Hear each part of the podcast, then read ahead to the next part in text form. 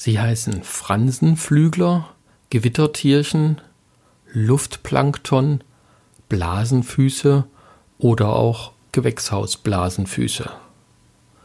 Und sie treten blitzartig in Erscheinung, als wären sie vom Himmel gefallen. Und ein kleines bisschen ist es auch so.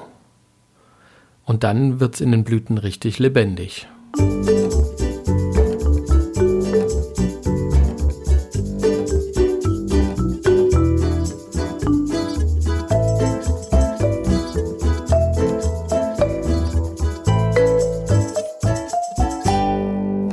Willkommen zum Kaktus Podcast. Ich bin Ulrich Hage und ich sitze heute am Samstag in der ältesten Kakteenzucht in meinem Studio, gucke aus dem Fenster und freue mich auf die nächste Episode. Wisst ihr schon, worum es heute geht? Wir haben jetzt die 15. Episode und heute geht es um Tripse und ganz ehrlich, ich habe das Thema mit diesen kleinen Biestern schon zweimal aufgeschoben. Denn es ist immer noch so, so richtig greifbar sind die für mich nicht. Ich habe bis jetzt immer noch das Gefühl, dass ich nicht wirklich sattelfest in dem Thema bin und deswegen setze ich mich also einfach noch weiter damit auseinander. Aber ich erzähle heute mal, was ich bis jetzt rausgefunden habe und deswegen schauen wir als erstes an, wie kann ich den Befall mit Tripsen eigentlich erkennen. Und das ist relativ einfach. Es wimmelt in der Blüte. Ich finde dort kleine längliche Insekten, die sind so ein bis drei Millimeter lang, die können gelb, grünlich oder braun bis schwarz sein und manchmal sind sie auch einfach durchscheinend, kommt vor. Und ich kann sie auch an den Ergebnissen ihres Wirkens erkennen. Das sind also kleine gelbe, weiße oder silbrige Fehlstellen auf den Blättern oder in den Blüten. Und die können also später auch bräunlich sein, je nach Pflanze. Ähm, und bei extremem Befall kann das sogar grindig werden. Sowas habe ich aber selber noch nie gesehen. Und eine weitere Methode, wie ich rausbekomme, habe ich Tripse ist relativ simpel. Das sind die sogenannten Blautafeln oder Blausticker. Das sind also einfach, man muss sich das so vorstellen wie ein klebriges Etikett und da bleiben die Kollegen dann dran kleben, kommen nicht mehr weg. Man findet sie an den Zimmerpflanzen, meist an der Blattunterseite. Die gibt es aber bekanntermaßen bei Kakteen nicht. Ähm, deswegen ist da auch nichts zum Rumdrehen und drunter gucken. Aber wer jetzt zur Sicherheit nochmal an seinen Zimmerpflanzen gucken will, ähm, dort findet man übrigens auch die Eier, weil die legen sie also lieber geschützt auf der Blattunterseite ab. Da sind sie relativ pfiffig, die Kollegen.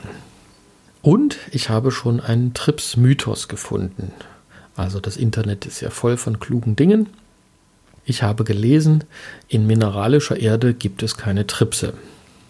Und diese Frage kann ich also nun doch schon mit meiner eigenen Erfahrung auch ganz gut beantworten. Das stimmt nicht. Also Tripse sind relativ wahllos, was für Erde da unten drunter ist. Die gehen einfach auch auf Pflanzen, die, also das ist denen egal, was in was für Erde die Pflanze steht. Ähm, ich habe sie also sowohl als auch, also in mineralischer als auch in organischer Erde finden können. Und Tripse lassen sich relativ leicht verwechseln. Und zwar mit den Spinnmilben. Also die sind ähnlich klein. Ähm, und der Unterschied bei Tripsen ist also, dass das eher längliche Insekten sind. Und die Spinnmilben, die sind ja eher rund und machen Netze und Fäden. Also sowas ähnliches machen Tripse zwar auch, aber äh, man kann da also schon einen Unterschied sehen mit ein bisschen Übung. Und was natürlich auch passieren kann, es ist also nicht gesagt, dass also Tripse und Spinnmilben nicht auch gemeinsam auftreten. Also die haben da auch eine strategische Union sozusagen. So, wo kommen die eigentlich her? Weil, ja, ich habe ja vorhin schon gesagt, also manchmal fallen die vom Himmel und ja, das ist also wie bei vielen Schädlingen. Oft schleppt man die also mit Pflanzen ein. Das passiert bei uns allerdings jetzt nicht so wahnsinnig oft, weil unsere Pflanzen das machen wir also wie viele Pflanzensammler auch. Wenn neue Pflanzen zu uns ins Gewächshaus kommen, dann sind die erstmal in Quarantäne. Und ähm, wir beobachten Tripse auch, wenn also schon seit langer Zeit keine neuen Pflanzen ins Gewächshaus gekommen sind. Also das würde ich erstmal zumindest bei uns ja mit einer gewissen Wahrscheinlichkeit ausschließen. Deswegen also in meinen Augen die wichtigste Verbreitungsmethode ist der Wind. Die haben zwar auch kleine Flügel, aber ähm, die sind also so klein und leicht, dass die in der Lage sind, einfach vom Wind durch die Gegend gepustet zu werden. Und die können sich tatsächlich also auch über ein paar Kilometer auf diese Art und Weise fortbewegen. Und ja, dann sind sie plötzlich einmal auf einmal da. Und das tun sie also besonders gerne, wenn es draußen trocken und sehr schön warm ist. Also jetzt im Sommer, das ist also so ideale Tripszeit und auch das beobachten wir.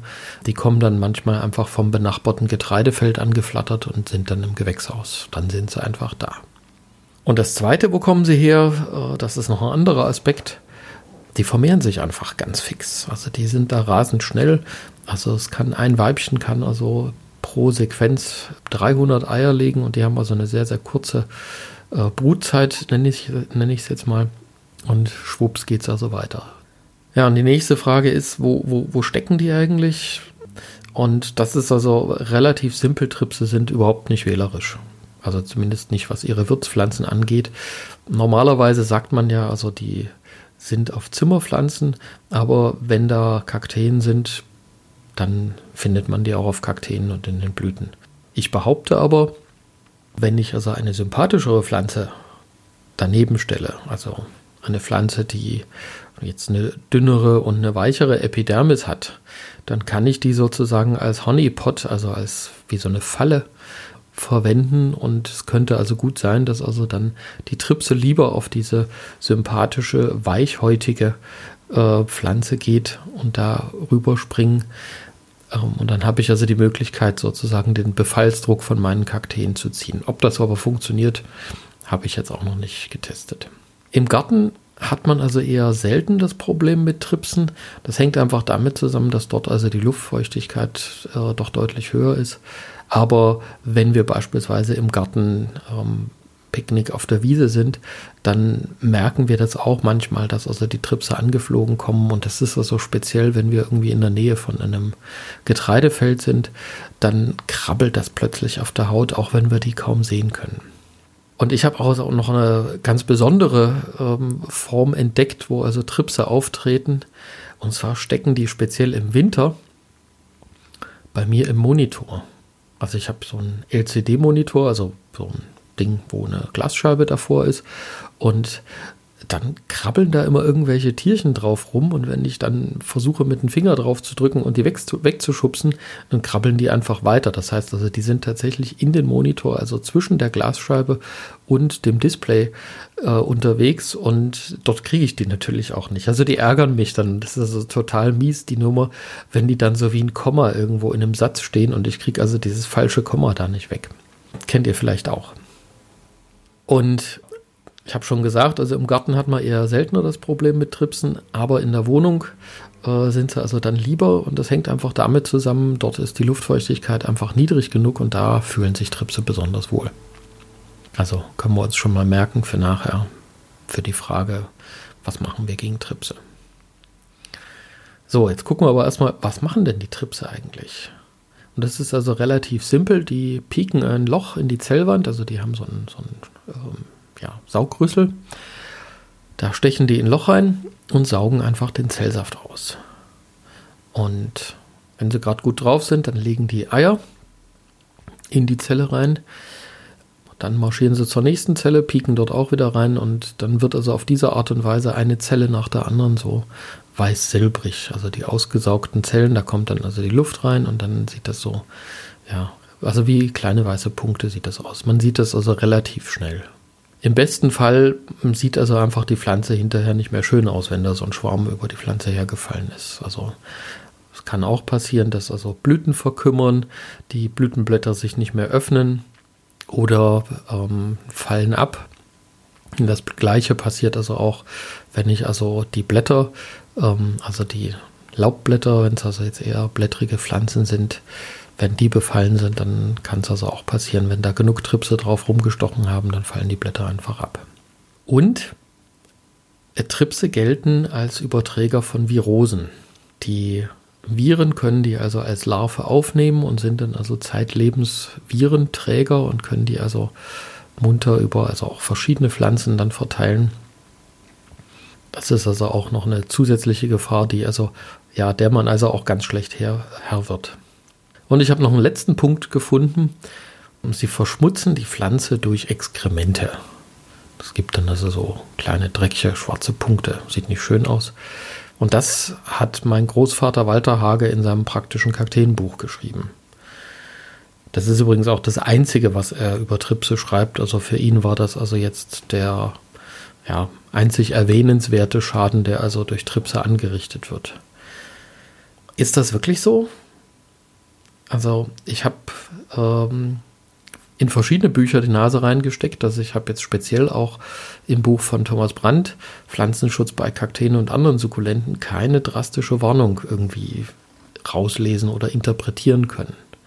Aber ich habe mich sehr gefreut äh, bei der Gelegenheit. Ich habe das Buch, also das gibt es äh, ausschließlich für DKG-Mitglieder, also Mitglieder der Deutschen Kakteengesellschaft. Und es ist vergriffen, also es gibt es nicht mehr.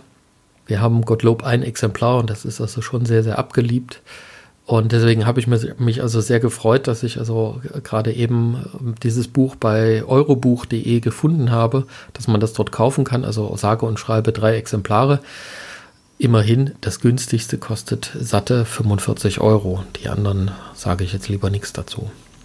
Also, wer dieses spezielle Buch, was sich also wirklich ausschließlich mit dem Thema Pflanzenschutz und Schädlinge und Krankheiten bei Kakteen und anderen Sukkulenten auseinandersetzt, der findet das also auf eurobuch.de. Den Link gibt es dann unten in den Show Notes. Und ja, ich gucke mir demnächst auch noch ein paar weitere Bücher zum Thema Pflanzenschutz an. Das kommt also in einer der nächsten Episoden. Was mich jetzt heute noch interessieren würde, was habt ihr eigentlich für Erfahrungen mit Tripsen in eurer Sammlung gemacht? Schreibt mir das doch einfach mal, entweder in der Facebook-Gruppe, wer noch nicht dabei ist, einfach mal anklopfen und dann kommt ihr da rein. Da kann man sich also schon ein bisschen austauschen oder einfach eine Mail an studio.cactuspodcast.de. Und was mich auch interessiert, was habt ihr bisher gegen Tripse unternommen, wenn ihr die entdeckt habt? Habt ihr das Gefühl, dass die also gefährlich sind? Hm, habt ihr sie irgendwie bekämpft? Und ja, also einfach so, wie sind eure Erfahrungen mit Tripsen? Interessiert mich mal. Und ich erzähle jetzt weiter, was, was ich noch weiß, also was ich bis jetzt so gelernt habe und aus, ja, aus meiner Gärtnerlaufbahn kenne. Kritisch ist, wenn das wirklich, also wenn der Befall überhand nimmt. Das heißt also, wenn die sich wirklich vermehrt haben, wenn man einfach nichts dagegen getan hat und natürlich das Wetter da einfach auch äh, positiv mitspielt. Deswegen ist es also wichtig, frühzeitig zu gucken, dass man sie entdeckt. Und die beste Methode, ich habe es vorhin schon erwähnt, sind Blautafeln oder Blausticker. Gibt es bei uns auch im Shop. Also auch da setze ich nachher unten in den Show Notes noch einen Link. Gibt es aber auch, naja, wahrscheinlich nicht immer. Also äh, Gelbtafeln gibt es, also die kennt man, glaube ich. Äh, Blautafeln sind eher selten zu bekommen, aber wer nach Blautafel googelt, wird da also wahrscheinlich auch fündig werden. Diagnostizieren, Monitoring nennt man das auch. Befallene Pflanzen isolieren, das ist der nächste Punkt, das ist wichtig. Und bei der Gelegenheit auf jeden Fall auch schauen, sind Pflanzen in der Umgebung äh, infiziert, also nicht infiziert, aber sind die auch befallen, sind da auch Tripse zu finden. Auch das ist wichtig, das heißt also einfach mal rundum zu gucken. Hausmittel können den Befall lindern. Ich glaube aber in vielen Fällen ist es so, dass, dass das in erster Linie das gute Gefühl gibt, ich habe jetzt was getan dagegen. Das erste Hausmittel, was ich also gerne auch propagiere, ist die Empfehlung äh, zu lüften und für Luftbewegung zu sorgen. Wir haben ja das vorhin schon mal angeschaut. Ähm, also Tripse werden durch Wind transportiert und, und äh, fortbewegt. Äh, man kann also dann auch dafür sorgen, wenn ich also Luftbewegungen in meinem Gewächshaus habe, dass die dann eben sich nicht mehr so richtig gut festhalten können. Also insofern ist das eine gute Methode. Und mit dem Lüften sorgt man auch also für eine höhere Luftfeuchtigkeit. Also insofern ist das auch eine gute Methode, denen das also nicht mehr so ganz angenehm zu machen. Das heißt also, wer jetzt eine Pflanze hat, die scheinbar befallen ist, die kann man einfach ins Bad stellen. Dort ist es also feuchter. Viel mehr wird also dann bei Kakteen aber auch schwierig. Also Tauchen ist jetzt keine so gute Idee. Aber wer mag, kann also die Pflanzen auch einfach ins Freie stellen. Oder wenn es draußen regnet, also auch so die Luftfeuchtigkeit hilft. Besprühen kann man natürlich auch machen, also einfach eine Sprühflasche nehmen und draufpusten. Das hilft. Die nächste Empfehlung, Brennnesselsud oder Knoblauch, habe ich auch gefunden. Selber nicht getestet. Ich finde ja die These mit dem Knoblauch eine coole. Hängt aber eher damit zusammen, dass ich ein Knoblauch-Junkie bin und jetzt so rein Gärtner denke, ich glaube, Knoblauch hat also in erster Linie eine sogenannte vergrämende Wirkung. Das heißt also, die können den Knoblauch nicht riechen und verkrümeln sich dann erstmal. Aber spätestens, wenn der Knoblauch äh, verzogen hat, sich, sind auch die Tripse dann wieder da. Also muss man einfach mal gucken. Und dann gibt es also verschiedene Methoden mit Lösungen. Also das, die erste Lösung ist eine Seifenlösung. Da wird also Wasser, Spiritus, Neutralseife ähm, im Verhältnis 1 zu 1 gemischt. Und das Ziel ist dann, dass also die Tripse keine, keinen Halt mehr auf der Pflanzenoberfläche haben. Muss man einfach mal gucken, ob das tatsächlich funktioniert. Und die zweite Lösung ist dann eine Geschichte mit Neem. Das heißt also, ich habe einen Liter Wasser, einen Teelöffel Nehmöl und einen Teelöffel Neutralseife. Das mische ich und äh, sprühe das also auf die Pflanze muss man aber gucken. Also da glaube ich, das kann durchaus sein. Nehmen gilt ja als Pflanzenschutzmittel. Das kann man übrigens tatsächlich auch einfach so als äh, reines Öl kaufen. Und da kann man dann selber mischen. Dann Blautafeln, die dritte. Gucken wir uns das jetzt mal genauer an. Das heißt also, ich kann natürlich Blautafeln en masse in meinen Pflanzenbestand hängen. Und wenn ich davon einfach genügend drinne habe, der Trips fliegt im wahrsten Sinne des Wortes auf Blau und bleibt dann auf dem Leim kleben. Und äh, damit kann ich also sozusagen an, bei einem geringen Befall also auch de, den Bestand an Tripsen abfischen. Ja, und dann habe ich zumindest einen sicheren Anzeiger, wenn das immer mehr wird. Ähm, was ich bei der Recherche herausgefunden habe, Compo empfiehlt übrigens Gelbtafeln bei Tripsen. Kann man ja mal testen. Also ich habe selbst in der Ausbildung, haben wir schon immer gelernt, also bei Tripsen Blautafeln wenn da also andere Erfahrungen gemacht hat. Und wer also noch äh, Gelbtafeln zu Hause hat, kann ja einfach mal gucken, ob das dann auch funktioniert.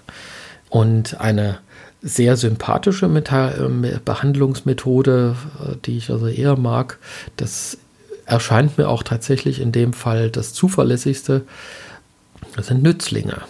Und zwar gibt es also so sozusagen eine Allzweckwaffe. Das ist also die Florfliege, die frisst ja so ziemlich alle Schädlinge, die in unseren Pflanzen unterwegs sein können. Die kann man also als, als Larven kaufen und die Larven krabbeln dann da durch und dezimieren. Also die sind wirklich gefräßig, die dezimieren dann also ganz schnell alle möglichen Schädlinge. Und eine Alternative dazu sind Raubmilben. Und es gibt auch noch eine dritte Variante. Es gibt Nematoden, die man also gegen gegen Tripse einsetzen kann. Sind, sind alles also relativ wirksame äh, Varianten. Allerdings muss man da wieder im Hinterkopf haben, keine äh, Schädling, also keine nützlingsbelastenden Pflanzenschutzmittel einzusetzen oder vorher eingesetzt zu haben. Macht natürlich keinen Sinn. Also wenn ich vorher Gifte drauf geschüttet habe und dann einen Nützling da reinschicke, kann es gut sein, also dass der, dass das Insektizid dann meine Nützlinge auch killt. Also das sollte ich natürlich auf dem Schirm haben. Ja, und die letzte äh, Variante, also der letzte Griff ist wie immer dann das Thema Pflanzenschutzmittel.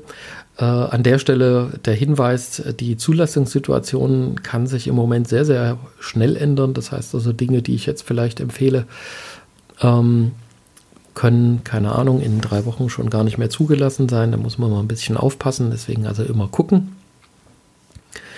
Und das Zweite, was bei Tripsen ähm, eine Rolle spielt, also diese Weisheit habe ich äh, auch wieder aus dem Buch von Thomas Brandt. Tripse gelten als relativ schwierig in der Bekämpfung.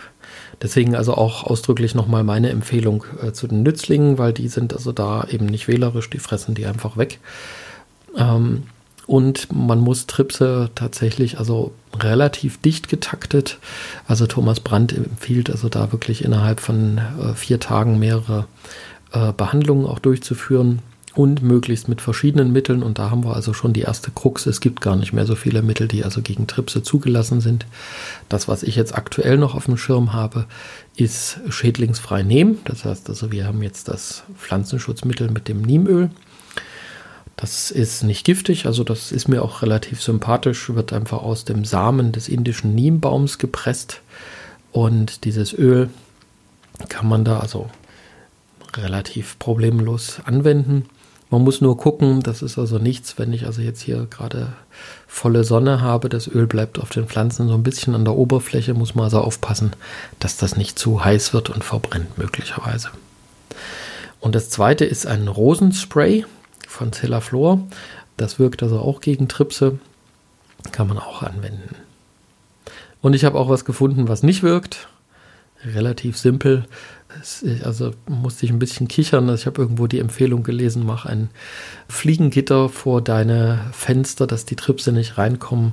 Das ist leider Kokolores. Äh, da marschieren die Tripse einfach durch, beziehungsweise sind die so klein, dass die also sogar vom Winter durchgepustet werden. Also das funktioniert leider nicht, die Variante. Und ich habe noch was Positives gefunden. Das war also auch ganz interessant. Und zwar habe ich heute schon die, die ersten Vorarbeiten für eine spätere Episode gemacht. Und zwar soll es da gehen um das Thema Bestäuben und Bestäuber an Kakteen. Und oh Wunder, dort habe ich die Tripse gefunden.